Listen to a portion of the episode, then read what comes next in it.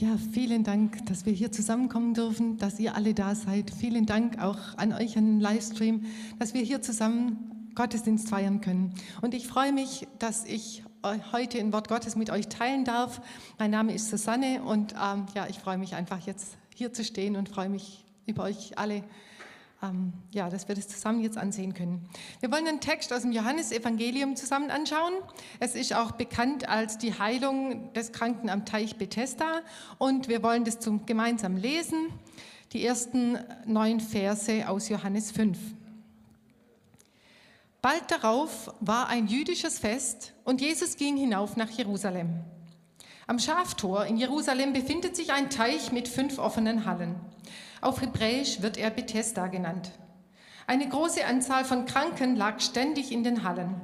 Blinde, Gelähmte und Menschen mit erstorbenen Gliedern. Unter ihnen war auch ein Mann, der seit 38 Jahren krank war. Jesus sah ihn dort liegen. Er erkannte, dass der Mann schon so lange unter seiner Krankheit litt und fragte ihn, willst du gesund werden?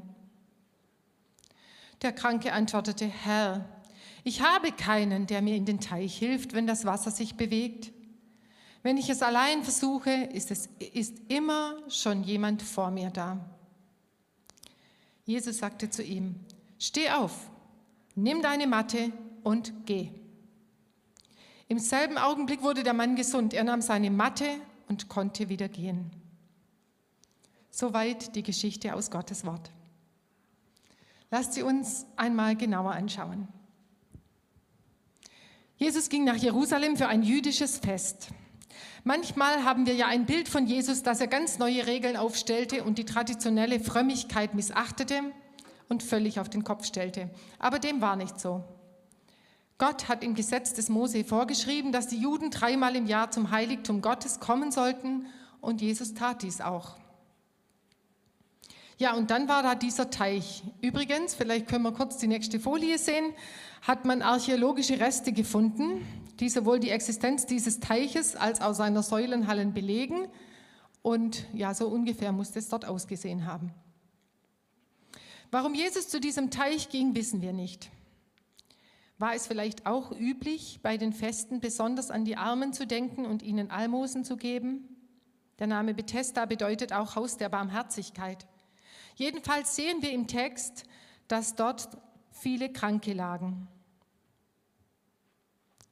Jesus also ist dort, bewegt sich in der jüdischen Tradition, aber in diesem Kontext handelt er anders als alle anderen. Er hat keine Almosen dabei für die Kranken, die dort liegen, aber er lebt im Willen seines Vaters und handelt entsprechend ja, dass Jesus im ganz normalen, damals üblichen Kontext auch unterwegs war, das ist für mich eine große Ermutigung, auch für unser Leben in der Gemeinde. Die Gemeinde ist der Ort, wo ich mich bewegen darf, wo ich Gott begegne, wo Gott mir den Rahmen für mein eigenes geistliches Leben gegeben hat. Und in diesem Kontext finde ich Situationen, wo Gott mir begegnet, aber auch, wo er mich gebrauchen kann, so wie das eben auch bei Jesus war. Jesus ging also an diesen Ort des Elends und der Not von vielen Menschen. Und nach dem, was ich für ein Bild von Jesus habe, von seinem Auftrag, von seinen Wundern, die er während seiner Zeit auf Erden vollbrachte, hätte ich jetzt gedacht, dass er in diesem Teich, wo so viele Kranke lagen, von einem zum anderen gehen würde und die Menschen der Reihe nach heilen. Aber Jesus ging zu diesem einzelnen Menschen. Er sieht diesen einen Mann und seine Not. Er zählt nicht die Masse, nicht die Menge der Wunder. Ich glaube, ich hätte mir schon gewünscht, dass er alle heilt. Ich weiß es nicht, warum nicht. Aber ja, nicht mal die Menge der Not bewegt ihn. Jesus sieht diesen einen.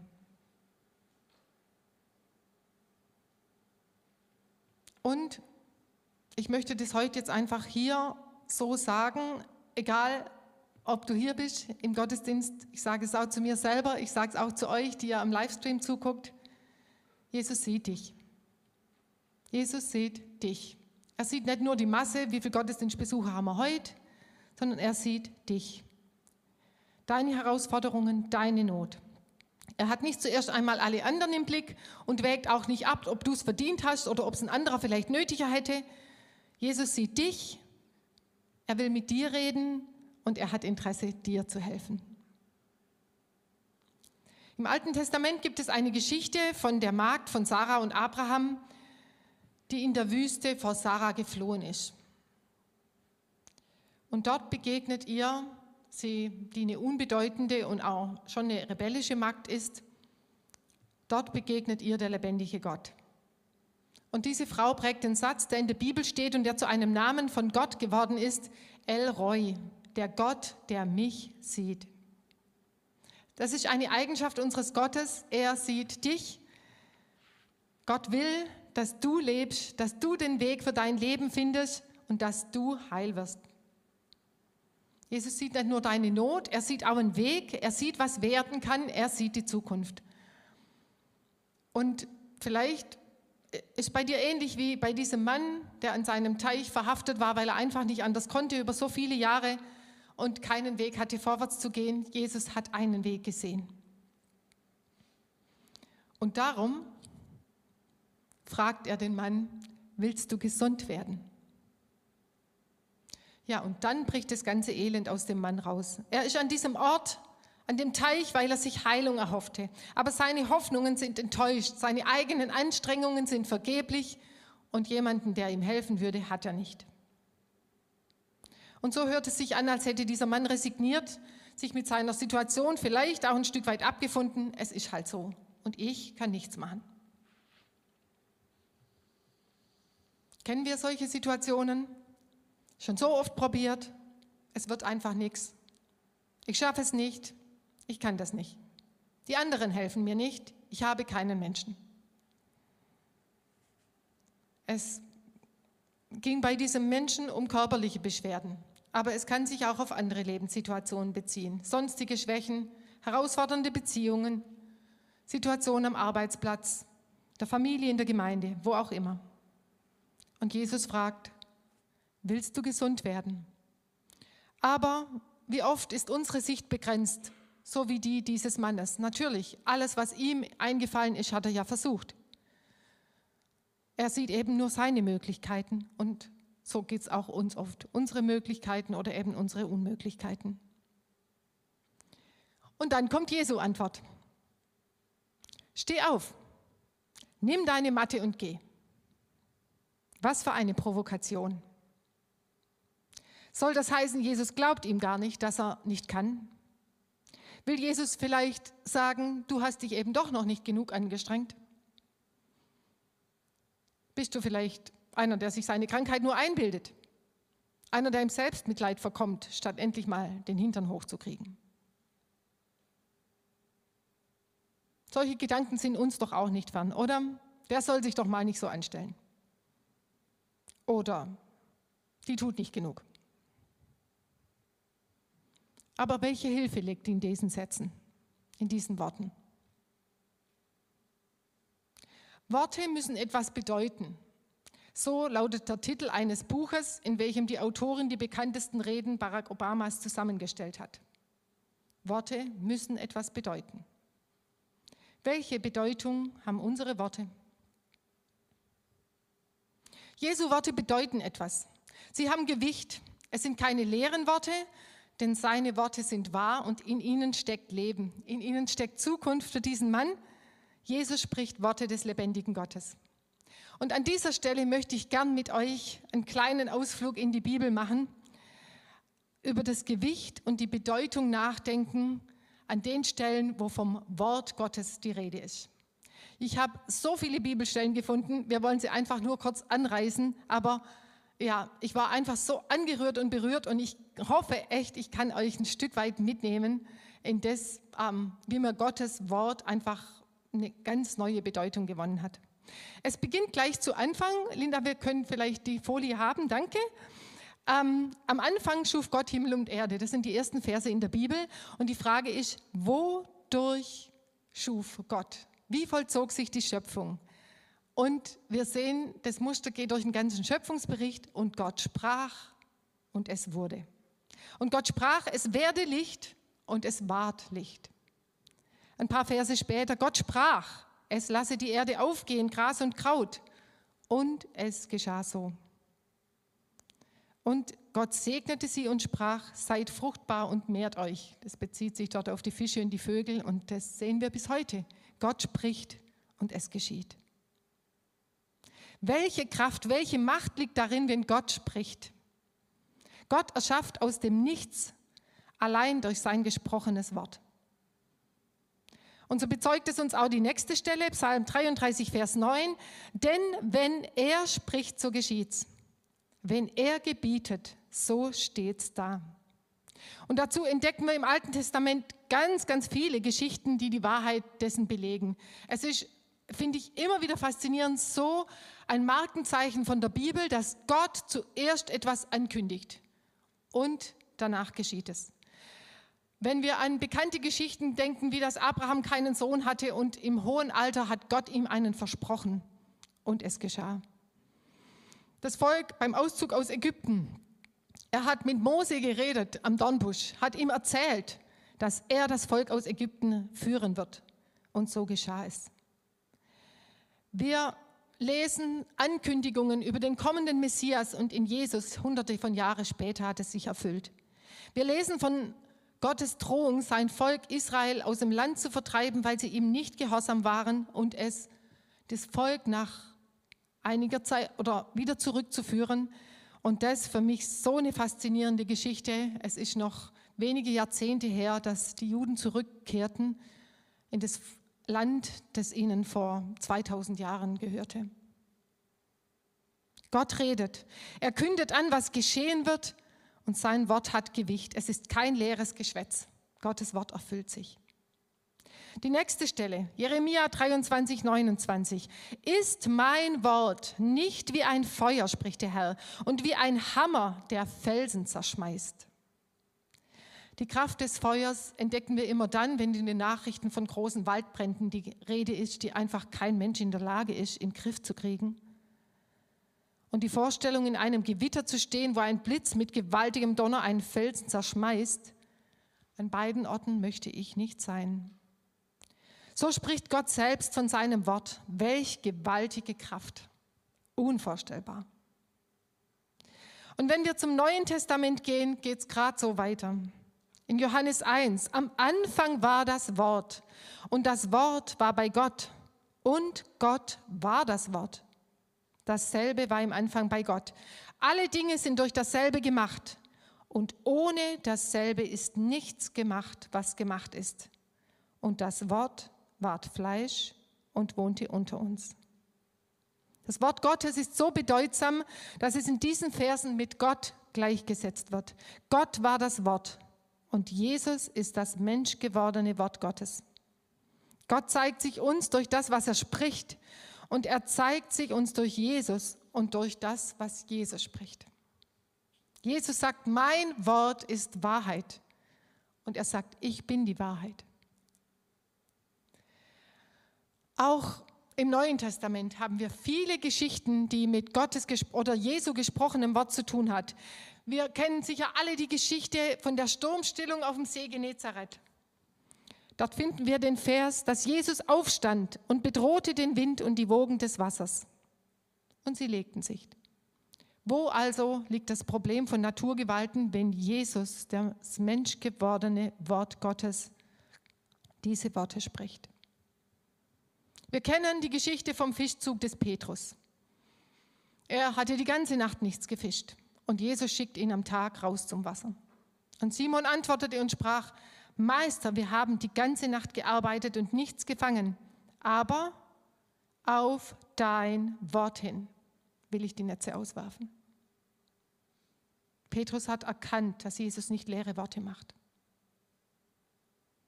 Und ein römischer Hauptmann hat es auch erkannt. Er wollte, dass sein Knecht gesund wird und er wusste, Jesus kann das.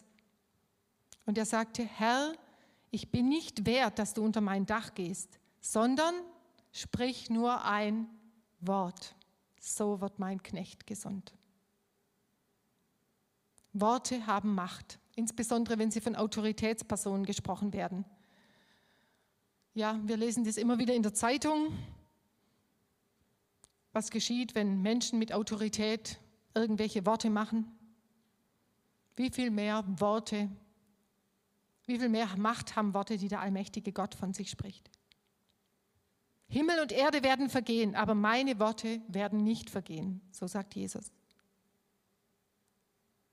Oder der Mensch lebt nicht vom Brot allein, sondern von einem jeden Wort, das aus dem Mund Gottes kommt. Und eine letzte Stelle in den Briefen, Hebräer 4. Denn das Wort Gottes ist lebendig und kräftig und schärfer als jedes zweischneidige Schwert und dringt durch, bis es scheidet Seele und Geist, auch Mark und Bein und ist ein Richter der Gedanken und Sinne des Herzens. Gottes Wort ist nicht nur Richtschnur, Gottes Wort beurteilt unser ganzes Leben bis ins Innerste, wo keiner, vielleicht nicht mal ich selber hinschauen kann. Das Wort Gottes ist lebendig, kein toter Buchstabe, es hat Gewicht, es hat Bedeutung und es ist die Wahrheit. Ist uns bewusst, welche Kraft und welche Bedeutung im Wort Gottes liegt? Und redet Gott auch heute noch? Gelten die Worte der Bibel noch für uns als Wort Gottes? Wir sind heutzutage so geprägt, dass wir als Menschen, als emanzipiert gebildete Personen das Recht und die Pflicht haben, alles kritisch zu prüfen und zu betrachten und alles zu beurteilen. Und das geschieht auch mit der Bibel.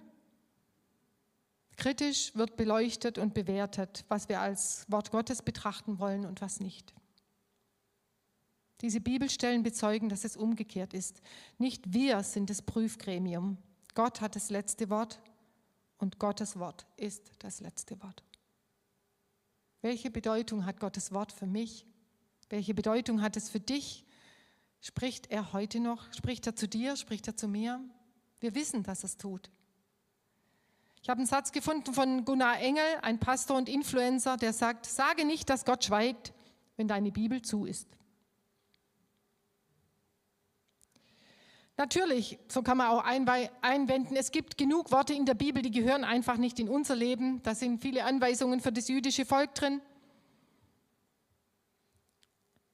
Das ist richtig und deshalb ist es auch so wichtig, dass wir die Bibel gut kennen, um zu sehen, was im Gesamtkontext die Bedeutung ist. Wo Jesus seine Worte an uns richtet, wo Gott uns meint. Und lass uns ehrlich sein, gibt es nicht viele Bibelstellen, von denen ich genau weiß, dass sie allgemeingültiges Wort Gottes sind und ich sie doch lieber innerlich auf die Seite lege. Ich will dir und mir Mut machen, das Wort Gottes zu nehmen als das, was es ist, lebendiges Wort des lebendigen Gottes, der es schafft, über Jahrhunderte und verschiedene Kulturen hinweg konkret in Situationen der Menschen hineinzusprechen und seine Worte sind wahr, haben Kraft und Bedeutung. Das führt uns wieder zurück zum Text. Jesus spricht zu dem kranken Mann, steh auf, nimm deine Matte und geh. Und weil Jesu Worte lebendig sind und wahrhaftig sind und keine leeren Worte, darum liegt darin auch die Kraft, die zur Erfüllung erforderlich ist. Soll heißen, wenn Jesus sagt, steh auf, dann ist es auch möglich aufzustehen. Wenn Jesus sagt, trag deine Matte, dann kann der Mann seine Matte davontragen. Sonst wären es leere Worte. Sonst hätten sie keine Bedeutung. Gottes Wort hat Bedeutung. Nur, der Mann ist herausgefordert, wie wir auch, es auszuprobieren. Er wird nicht von einer unsichtbaren Hand aufgehoben und hingestellt. Gottes Wort braucht eine Antwort. Dabei ist mir ein interessanter Aspekt aufgefallen. Alle Naturgesetze, Naturgewalten unterliegen Gottes Macht.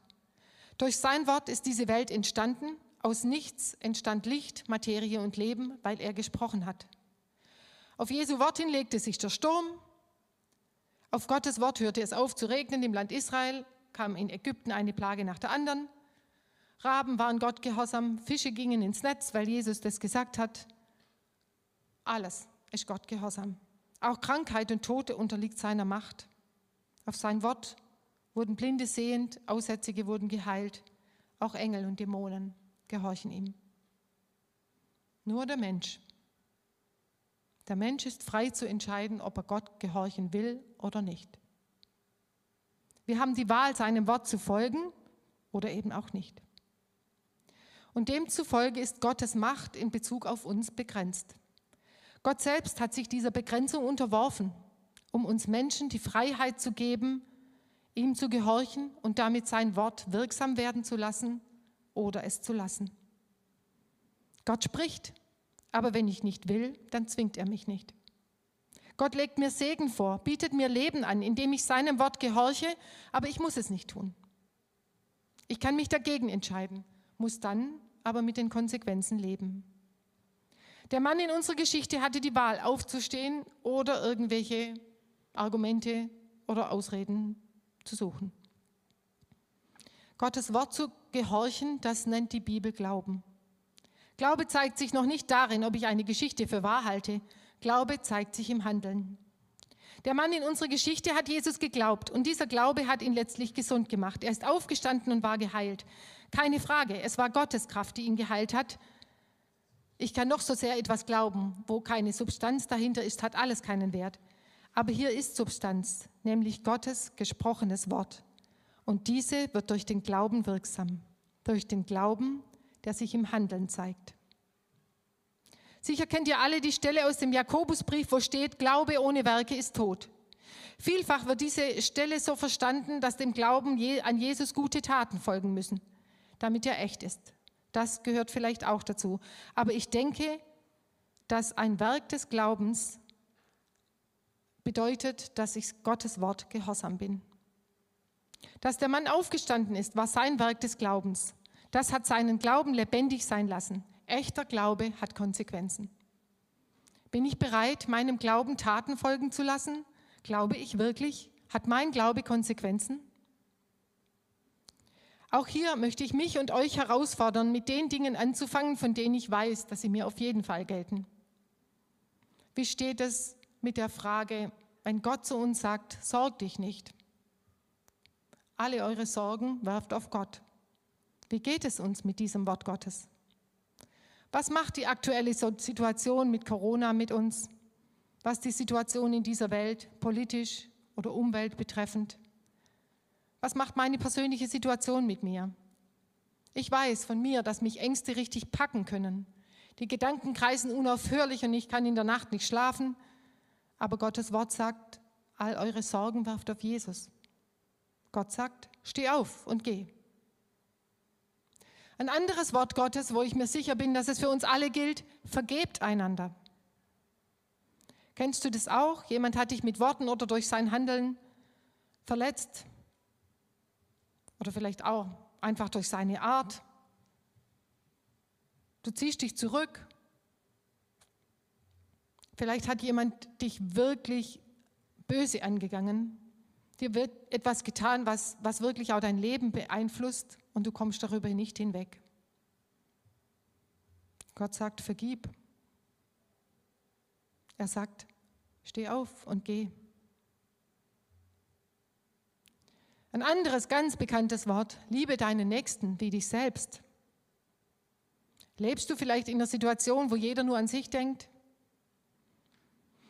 Das Klima ist angespannt, zu Hause oder am Arbeitsplatz oder sonst irgendwo oder vielleicht gar übel. Jesus sagt, fang du an. Liebe deine Nächsten. Steh auf und geh. Noch was anderes? Geh hin und bezeuge deinen Glauben. Bezeuge Gottes Wahrheit und seine Kraft. Vielleicht frage ich mich, warum es in der Gemeinde so schleppend ist oder warum wir Christen so wenig Relevanz in unserer Gesellschaft haben. Jesus sagt, geh hin und bring meine gute Botschaft unter die Leute. Steh auf und geh. Wo ist dein Punkt? Wo ist mein Punkt? Gibt es bei uns Reden von Gott, wo wir herausgefordert sind zu gehorchen?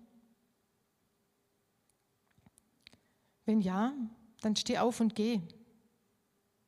Glaub dem Wort Gottes und du wirst leben und fang mit dem an, was du ganz persönlich für dich als Wort Gottes und als Reden Gottes erkannt hast. Und tu es gleich. Der Mann sollte jetzt aufstehen und gehen. Verlass den Ort, an dem du feststeckst und triff heute eine Entscheidung, an irgendeinem Punkt Gottes Wort zu glauben. Und damit möchte ich zum Schluss einfach noch ein weiteres Wort Gottes anfügen. Das ist aus der Bergpredigt, wo Jesus sagt, wer diese meine Worte hört und sich nach ihnen richtet, wird am Ende dastehen wie ein kluger Mann, der sein Haus auf felsigen Grund baute. Als dann die Regenflut kam, die Flüsse über die Ufer traten und der Sturm tobte und an dem Haus rüttelte, stürzte es nicht ein, weil es auf Fels gebaut war. So spricht Jesus von jemand, der seine Worte hört und danach handelt. Soweit die Predigt für heute. Ich möchte euch bitten vom Lobpreisteam, dass ihr vielleicht, ähm, ja, mein Gott ist größer, nochmal einfach musikalisch anspielt. Und ich möchte euch bitten, dass wir einfach uns jetzt noch eine Zeit nehmen und ja, einfach vor Gott stille sind, um zu fragen, Gott, gibt es in meinem Leben irgendwas, wo ich aufstehen darf, wo ich deinem Wort gehorsam sein darf, um Schritte ins Leben zu gehen. Ich möchte dann mit dem Gebet noch abschließen.